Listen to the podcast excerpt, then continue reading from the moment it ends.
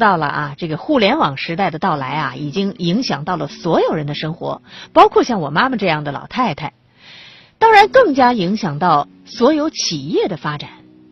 而这种影响呢，是有人欢喜，有人忧。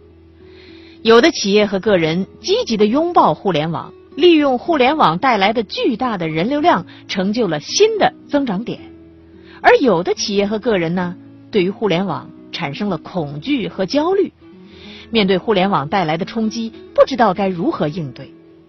比如说，像我们传媒这个行业啊，有很多传统媒体啊，就觉得非常的焦虑，尤其是纸媒，觉得真的是纸媒的这个末日到来了，有这样的感觉。其实我个人觉得，互联网带来的是信息传播方式的变化，但是传播信息，人们依然是需要各种的方式，听、看、读都是需要的，只不过传播媒体的介质改变了而已，就像。古时候是用竹简，现在呢我们用纸张，将来呢没有纸张了，通过一个屏幕就可以了。所以说你是拥抱这个新事物，还是惧怕这个新事物，就决定了你将来会处于什么样的一个处境。而对于那些感到焦虑的个人和企业来说，怎么样变焦虑为欣喜，变恐惧为拥抱呢？我觉得啊，真的是需要有人为他们指点迷津的。那现在呢，我就给您推荐一本书，这本书的名字叫做《顺流而为》，它的副标题叫做“互联网加”，加是加号，加什么呢？这标题上没有，那当然内容就在书里边了。这《顺流而为》这本书啊，我不敢说可以担当这个指点迷津的重任，但是至少呢，它可以为广大的管理者和从业者揭秘互联网快速造富。背后的秘密，通过通俗易懂的语言和大量的案例，指明互联网时代和移动互联网时代前行的方向。可以说，这是一本能够让人看得懂、学得会、记得住，并且能深刻理解互联网加背后商业逻辑的著作。这本书啊，是为所有对互联网引发的各种想象充满了疑惑。并且迫切的想要了解互联网大潮的人们所准备的。如果您是一个对互联网的各种颠覆和打劫不知所措、患上了互联网焦虑症的管理者，或者呢是正在寻找能够支持自己和家庭的长期职业发展方向的七零后、八零后职场人，或者是希望自己能够借助互联网大势走向成功的创业者们，又或者是。感觉在互联网时代有些掉队，但是呢，还想多了解一些知识来帮助孩子的家长们。那无论您是上述哪一种人群，我想啊，这本书都可以让你从中受益。也就是说，不管你是想拥抱互联网，还是对互联网有点恐惧，都可以先来读一读这本书。其实啊，互联网真的是个好东西，不要恐惧它，还是想办法去拥抱它吧。这本书呢，即将在七月份上市，大家可以关注一下。其实时代的这个变化，不仅仅是表现在互联网的崛起，也表现在其他的方面。当然，这种变化有好的，也有坏的。而坏的方面是什么呢？比如说环境的恶化、资源的减少。所以在这样的变化当中呢，我们就需要新的知识和思想。那接下来呢，我就要给您介绍一本关于商品与市场的新的思想与新的知识体系的著作，叫做《商品市场论》。这本书近期由中华工商联合出版社正式出版发行了。这是由著名的学者赵远撰写的一部著作。这本书揭示了合理性和有效性概念及思想的意义。并且提出有效商品、有效需求、有效供给、有效消费、有效技术、有效政策、有效交易以及有效劳动和有效就业等一系列新的概念和思想。作者指出，现代的经济制度以及商品市场和金融市场，在很大程度上是建立在不合理的市场要素基础上的，并且呢，消耗了有限的自然资源和有限的社会资源。而当代经济学对资源的损耗、对环境的恶化和对现代技术能力的局限性，没有做出合理和有效的对策。商品市场论》指出，相关学科理论体系和知识体系的不完善，影响了相关经济学研究方法的科学性。由于经济学研究所借助的其他学科，他们现有的发展水平和知识体系呢，也还有很大的局限性，因此呢，也不能够有效的解决人类社会经济生活的许多问题。但是，当代经济学必须面对人类生存环境的各种复杂问题。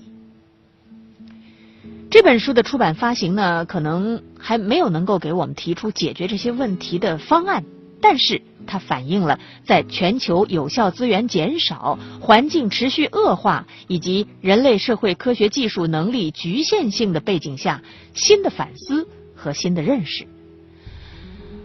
解决问题的方法，当然首先依赖于能够认识到问题的存在，所以这是一本提醒人们问题存在的书。接下来就是找解决问题的方法了。我们一步一步来吧。这样的书。也可以让我们能够思考一些问题。好，这是两本应该说学术味儿还挺浓厚的两本书啊，有关于经济，有关于时代的变化，有关于互联网。那接下来呢，我们进入今天的长书短读环节，我们要回到我们经常在节目当中为大家介绍的那一类图书当中去，那就是历史类的图书，而且这本书呢写的还蛮有趣的。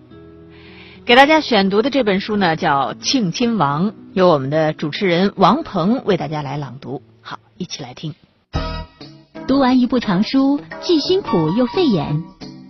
长书短读，六天了解一部书。长书短读。从一个没落的皇族，到大清的总理各国事务衙门的大臣，一匡完成了人生的逆袭。能够实现这种逆袭，并不是因为他奕匡有多么出众的才华，而是因为他被太后认为是自己人，是听话的自己人。奕匡的发迹还应该归功于结识太后胞弟桂祥。你想啊，没有帮桂祥代笔写信这种曲折的故事，恐怕奕匡还要在琉璃厂卖很多年的字画吧。奕匡搭上成功桂祥之后，很快就把自己的女儿嫁给了桂祥的儿子，两个人就结成了儿女亲家。这么一来，奕匡和慈禧太后也沾上了亲戚。有了这样一层关系，太后火速提拔奕匡主管总理衙门，也就可以理解了。慈禧太后是个百年难遇的一代女主，是一位不容忽视的政治家。但是，女人政治家任人唯亲的毛病也是难以摆脱。慈禧用人一辈子都逃脱不了娘家方家园的圈子。奕匡如此，奕轩也是如此。倘若他不是太后的妹夫，奕轩也不可能上位，光绪也不可能当皇帝。奕匡深知自己今日的地位全拜太后的恩典。故而为太后之命，是成为他为官的最高法则。总理衙门，全称为总理各国事务衙门，又称总署、议署，设立于咸丰时代，主要处理于列强各国的外交关系，是个新鲜机构。起初的掌舵人是恭亲王奕欣，恭亲王奕欣。不同于一般的满清贵族，他有着敏锐的眼光、开放的心态。他是大清帝国改革开放的倡导者，是洋务新政的坚定支持者。恭亲王主管外交部，可谓人尽其才。然而，中国的政治逻辑就是如此：有时候一个人的才能并不重要，相反是站队和立场更重要。就是所谓的可以犯政治错误，不能犯组织错。恭亲王奕欣犯的就是组织错误，所以呢才会被替换掉。那么代替奕兴主管总理衙门的庆郡王奕匡，是一位颇有艺术才华的书画家。不过呢，他不是一个懂得外交的政治家，既没有任何与西方人打交道的经验，也缺乏灵活的头脑，是一个典型的中国特色的政客。光绪十一年（一八八五年九月），太后下旨，准备成立一个统一的主管海军的政府机构。这是对中法战争海战失败的反思，也是为了削夺军机处军权的一种考虑。宣称海防善后事宜关系重大，着派醇亲王奕轩总理海军事务，所有沿海水师悉归节制调遣，并派庆郡王奕匡、大学士直隶总督李鸿章会同办理。郑红旗汉军统领单庆。兵部右侍郎曾纪泽帮同办理。根据这道任命，醇亲王奕轩一改以往推诿观望之态，迅速筹划就绪，于一八八五年十月二十四日奏请设立总理海军事务衙门。同日一纸允准，其速度之快啊，是在清朝历史上很罕见的。从此。中国近代的海防力量由中央政府直接运筹。从某种程度上讲，海军衙门的设立是太后弱化军机处权力的一种手段。当然，对于国防事业而言是一种进步。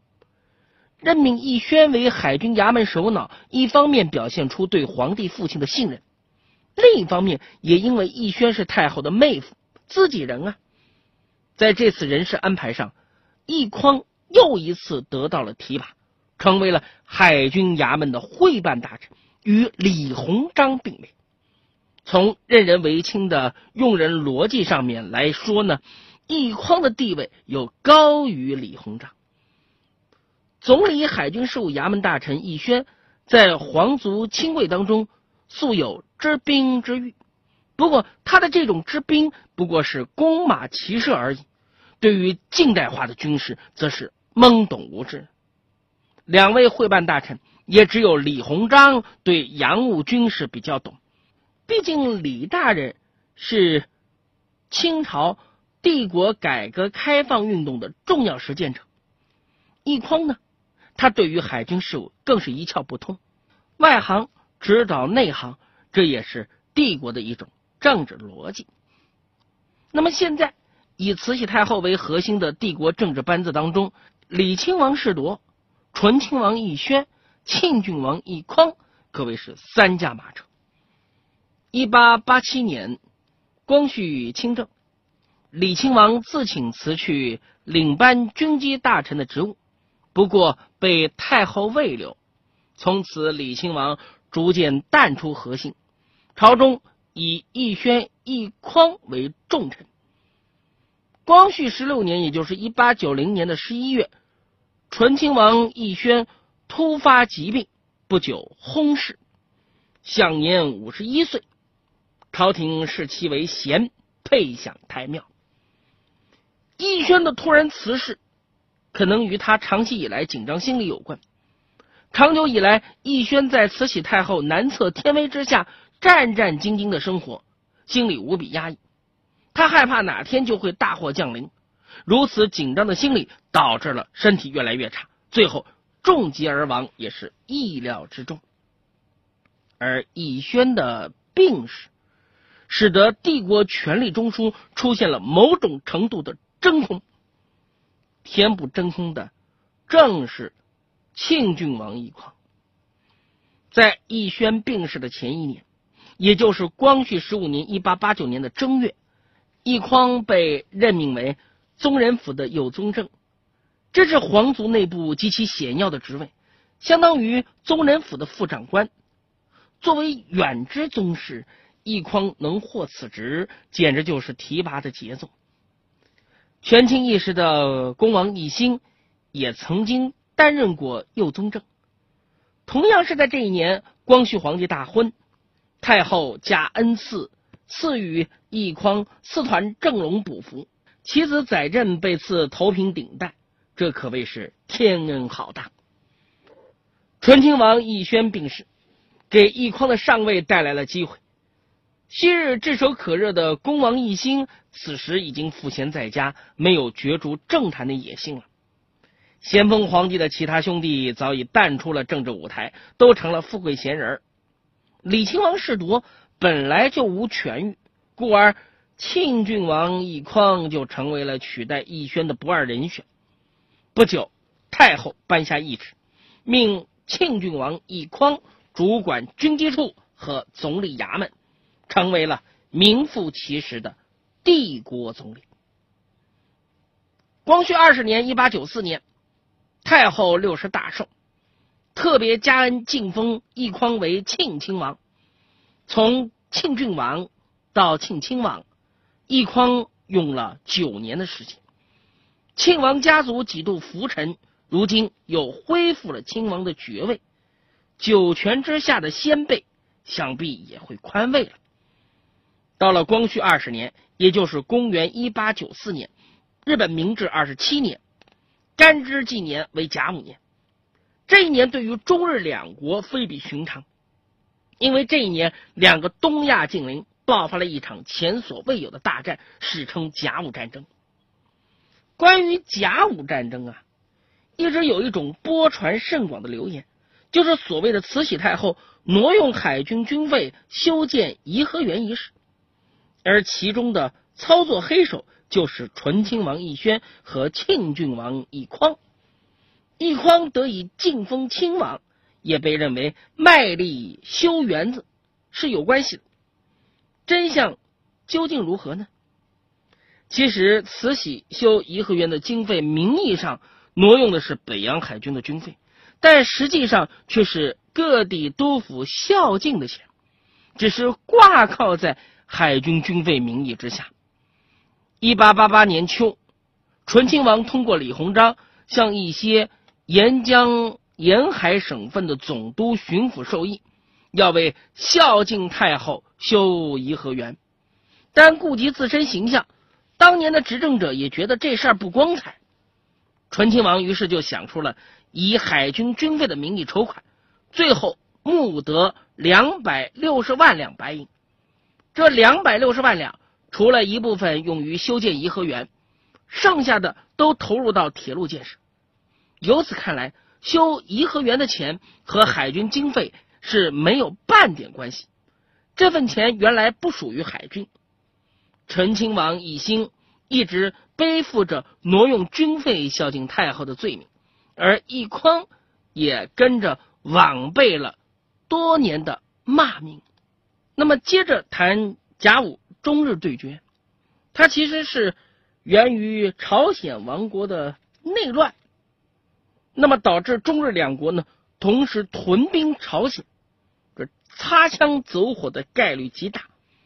这种情况上，上报国内，朝中助攻又是怎样的态度呢？作为军机大臣、总理衙门大臣和总理海军衙门大臣的一匡，可谓是帝国宰相。他又是如何处理这危局当中的棘手难题呢？从现有的史料，几乎找不到在朝鲜事件初期奕匡是怎样一种作为和态度，没有记载，可能意味着不作为。根据当时担任翰林院侍读学士兼日讲起居助攻的文廷士所记，说朝鲜兵士初起时。凡有要电，均由一属书廷酌改而后禁欲，其蒙蔽之术为古今所罕见。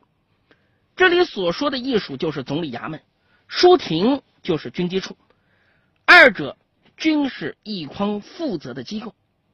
文廷士是天子近臣，也是日后帝后对立期间帝党的骨干官僚。他的记载呢，可能会有一点主观色彩。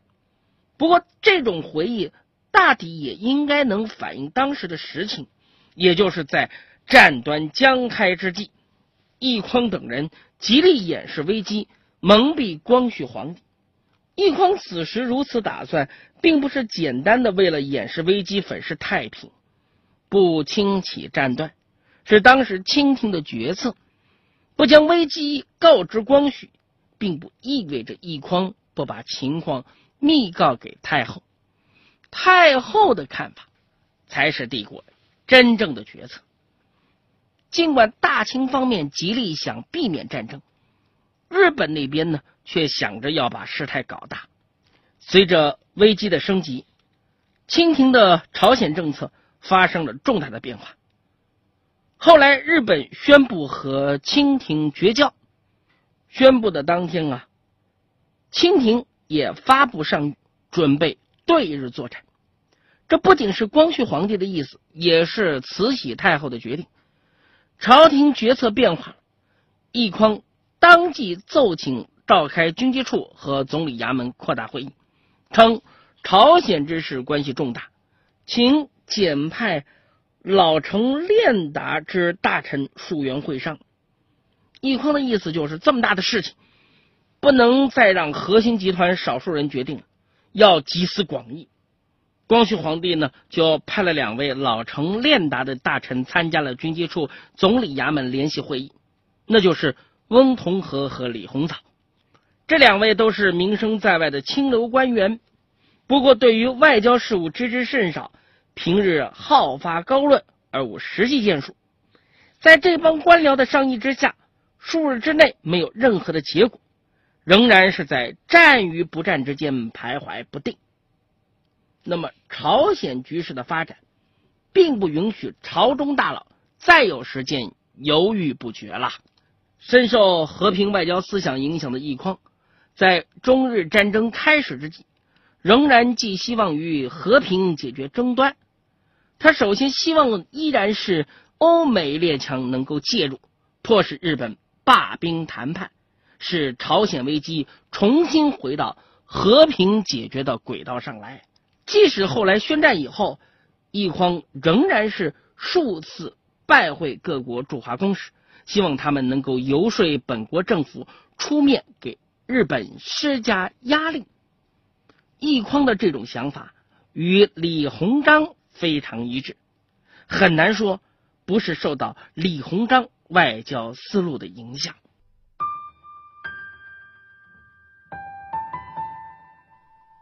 从铺天盖地的新书当中挑选值得一读的好书，用一周的时间节选新书精华，每天读给你听，免去挑书的烦恼，放松疲惫的眼睛。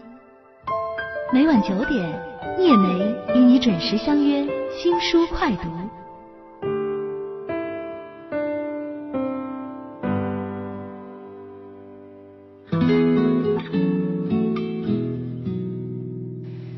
得以前上历史课的时候啊，这个学到这段历史，甲午战争，这个太后慈禧太后的一大罪状就是这个甲午战争期间，她居然挪用海军经费去修颐和园，为了庆祝她自己的生日，啊，真是荒淫无度啊，这个非常的无耻。